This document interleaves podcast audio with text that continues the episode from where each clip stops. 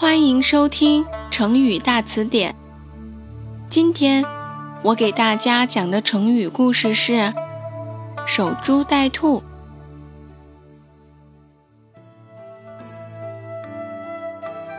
相传，在战国时代的宋国，有一个农民，日出而作，日落而息，遇到了好的年景，也不过刚刚吃饱穿暖。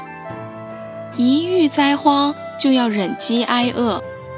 他想改善生活，但他太懒了，胆子又很小，干什么都是又懒又怕，总想碰到。送上门来的意外之财，守株待兔，奇迹终于发生了。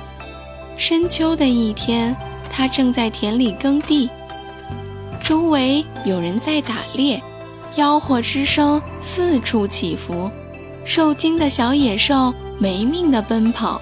突然，有一只兔子不偏不倚的一头撞死了在它田边的树根上。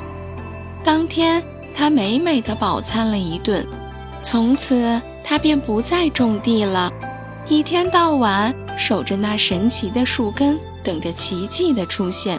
守株待兔，比喻妄想不劳而获，或死守狭隘的经验，不知变通。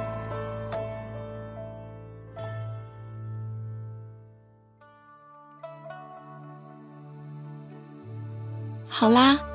今天的成语故事就讲到这里啦。有更多想听的成语故事，记得留言告诉我哦。